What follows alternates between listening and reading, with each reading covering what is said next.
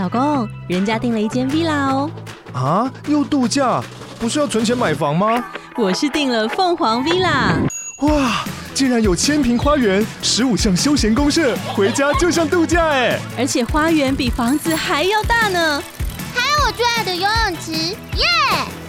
龙大营建 villa 生活，十年防水保固，二至三房，零七三九八五五五五，凤凰 villa。FM Taiwan。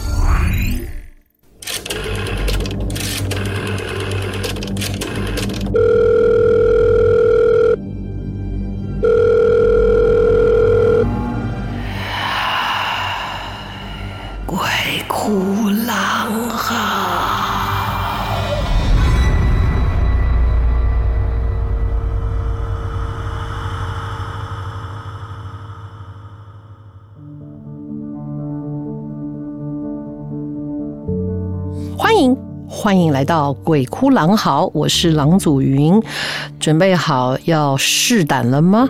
今天来讲什么呢？我们。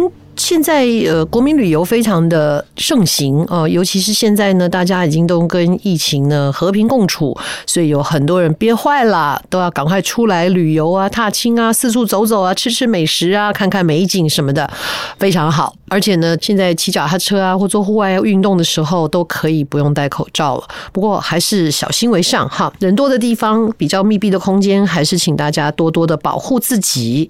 那所以在各处移动的时候，当然。就会有各种的交通工具啦，哦，像现在台湾因为有高铁。真的是省太多时间了。想想以前要去南部都要赶着去搭飞机，虽然已经很快速了，可是你前后时间加起来其实没有比较快，因为你一定要提早半个小时进机场。然后最麻烦的是还要带身份证啊，然后常常因为这个登机的时候一阵手忙脚乱，就把身份证随便一塞，尤其是冬天随便一塞，然后你就忘了这件事情。等到有一天你要用的时候，你怎么样都找不到那个身份证，很麻烦哦。然后行李要过关。啊，等等的很多东西不能带。我就曾经忘记了在行李箱里面放了这个小剪刀，还要先拿出来交给海关，回来的时候再领回来之类的啊。那现在有高铁，就真的非常的快速而且舒适。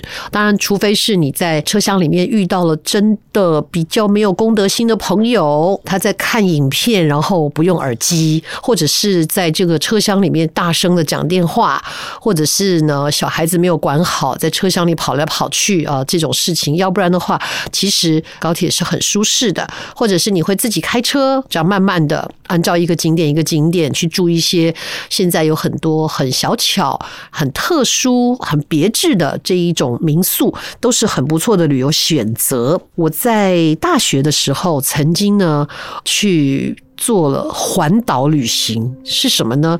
那一年我不晓得还有多少的听众朋友记得。那个时候我大学生嘛，大一，然后有一位骑自行车环岛的胡荣华先生，他就是当时创下脚踏车环岛的创举，在那个时候引起不小的新闻哦，然后大家都觉得说哇，这真是好健康、好刺激哦，好有趣的一个旅程啊，因为他也把它写成了他的旅游的记录，所以呃新闻也做了很多的报道，然后那一阵子就开始，刚好暑假也快了，很多年轻人也都纷纷的就骑这个脚踏车去环。岛，我还记得那时候还特别去跟人家，我说换了车吗？还是什么？印象有点模糊了。总之就是去找一个比较好的车，但我真的不太会用变速脚踏车，所以就是一个比较好的车，可以登山，可以什么的。然后跟当时的朋友，我们就一起，然后骑脚踏车环岛，从新店开始，一路骑骑骑骑骑，第一天晚上。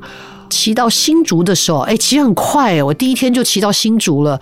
然后在那个省道接近市区的中间有一段路很黑，而且它有一段石子路，因为我已经骑累了，有点不太能控制哦。我还记得我就吧唧摔了个狗吃屎，第一天就把膝盖摔破了。然后当时也没什么钱，我们呢也那时候也没有那么多民宿，当然也住不起什么旅馆、酒店这一类的。可是那个时候很流行的关系哈，前人种树，后人乘凉啊。我们都是去学校，然后就跟学校的管理员讲说啊，我们就是骑车自助骑车环岛的啊，他就会开一间教室给我们，我们就把这个小朋友的课桌椅拼一拼，然后就在因为天热嘛，然后点个蚊香，我们就在那里睡了。然后梳洗也是很简单，就在小朋友的走廊的这个洗手台找个隐蔽的地方，或是厕所，就就在里面这样自己用毛巾啊打水这样子洗澡，很过瘾的一个记录。然后第一年没有完全完成，就东岸还没走完，因为遇到台风啊，不得已只好把脚踏车从南部。寄回来，运回来台北，因为学校开学了，所以没有完全的环岛，大概一半啊，台西这样子出去一路，然后到了台南，我们就先回来了。遇到大台风，第二年的时候又跟这个朋友一起呢，我们就升级了啊，upgrade 了，我们就骑摩托车环岛。这次因为是有动力啊，所以我们就走东岸。然后一路上都很开心，也都是按照这样的模式。遇到肚子饿，有一些地方上的小吃，我们就去吃一吃。有的时候是在带着干粮在路上啊，就在树边，呃，这不是树边，路边的树旁，我要讲清楚哈，坐在那边呢，树荫下面吃干粮、喝水，啊，然后好像也没有买很多矿泉水，就是带了水壶，有地方可以，学校都有饮水机嘛，就在饮水机打了水。有的时候有条件的话，在朋友家。住还会事先把那个水放在冷冻库里面，就是像现在大家在槟榔摊会买到的结冰水。对，我们就这样子带着那个水上路，一些干粮，很很省。我出去一趟，我才花了两千块吧。对，就还还没花完啊。然后我们后来骑机车，当然多一点就是要加油的钱啊。我这个人呢，我天生很会睡觉啊。我基本上都是一个充满很像尽量碱性电池的这一种哦，就是活动量很大，精神也都很好，可是会突然间一阵困，而且我那个一阵困是没有办法抗拒的。也就是说，那一阵最困的时候，如果不让我睡十分钟，我接下来可能会有一两个小时都是在一种半昏迷的状态。所以后来，不管是学校啦，或者是电视工作啦，呃，剧场的工作，很多人都知道我这个毛病，就是当我那一段时间要睡的时候，一定要给我十分钟，就是快充，很妙。我就是十分钟自己会醒来，最多不超过十五分钟，我自己会醒来，而且在一个很熟睡的状态里面，我居然听得到旁边的声音，诶，他们旁边在干嘛，我都有听到，可是我醒不过来，一定要十分钟以后。更夸张的是，有一次在舞台工作，我那一次的工作是舞台组在那个台上是要装订东西的，就是把台搭起来。我手上拿着榔头在敲钉子，我可以敲着敲着，突然他就来了，我连那个榔头都拿不住，我转身就跟舞台监督我的学长说：“学长来了，我不行了。”他说：“好，那你去休息十分钟。”我连走都没有走，那个榔头放在地上，我直接在台上的地板上，我就直接躺平睡着。然后我也听到我的学长说：“哎，时间差不多，我是不是要叫他起来？”我就自己起来，快充完了以后呢，我又是一个尽量碱性电池。我记得还被这个长春杂志访问过，然后专家还说，爸爸也是这样说，狼家妇女呢有一种奇怪的嗜睡症。我心想，原来这个是个嗜睡症啊，好吧，那也就接受，对生活上没有什么太大的影响。所以很多朋友都知道我这个毛病，甚至在车上跟他们聊天哦，我坐在后座，然后大家这边讲笑话，我这笑话就啊哈讲完，大家哈哈哈哈哈，笑声还没停呢，一回头我睡着了，你看多快。好，我就有这个毛病，所以呢，坐在这个机车上，你脚踏车自己骑没有问题嘛？可坐在机车上，我是被载的这个人呢，那就很容易犯困。所以我的朋友为了防止我在路途中睡着，他没有发现，所以我们还找了一条绳子、一条布带，然后就把我跟他绑在一起，以防我掉下去。就这样子一路这样绑着，很好笑。结果我们有一天就走在东部，我真的不记得是哪里了，或者地理不太好，又是个路痴，反正就是山路，环着山啊，绕着山这样走。那当然左边就是山壁啊，右边就是悬崖这样子。啊，山嘛，哈，那天就赶路，因为蛮晚，天色很黑，而且那个时候的山路条件不像现在建设的更好，它不是每一段都非常的亮，有一些人烟罕至的地方，其实只有反光灯，它没有路灯。我们就在路上这样小心的骑着。暑假到了晚上，在山里面很凉快啊，吹着山风，然后慢慢的嘟嘟嘟嘟嘟这样前进。然后我眼睛不太好，就是有散光，那时候近视，不太看得很清楚，尤其到了黑暗当中，看得更不清楚。这个也会有机会跟大家聊。我觉得我是一个非常不适合做剧场的人。第一，我没有方向感；第二呢，唉，剧场的灯一关，我就什么都看不到。所以虽然我有很丰富的剧场经验呢，但是熟知我的朋友都知道，上下场左右舞台一定要站两个导盲犬。人啦，人啦，我的导盲犬要负责带我上去，带我下来，不然我就出不去。舞监也都会等着我，走下台之后才会再变灯哈，很糟糕。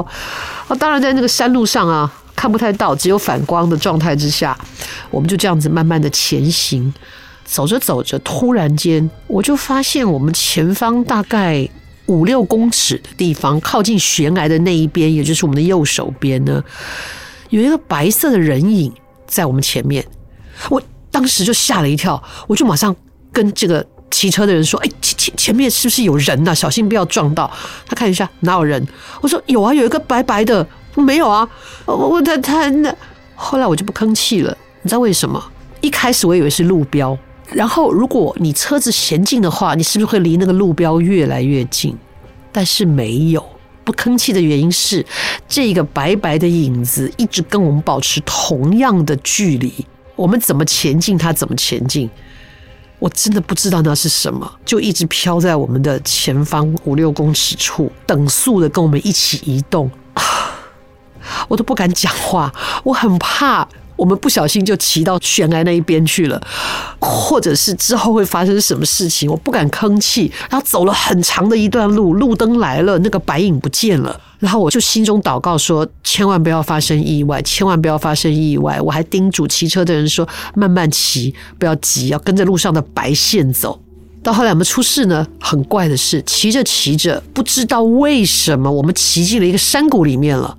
那里面真的是伸手不见五指，真的什么光线都没有。那天也没有月亮，所以那个山谷真的是一片黑，而且我们完全不知道为什么会走进那个山谷。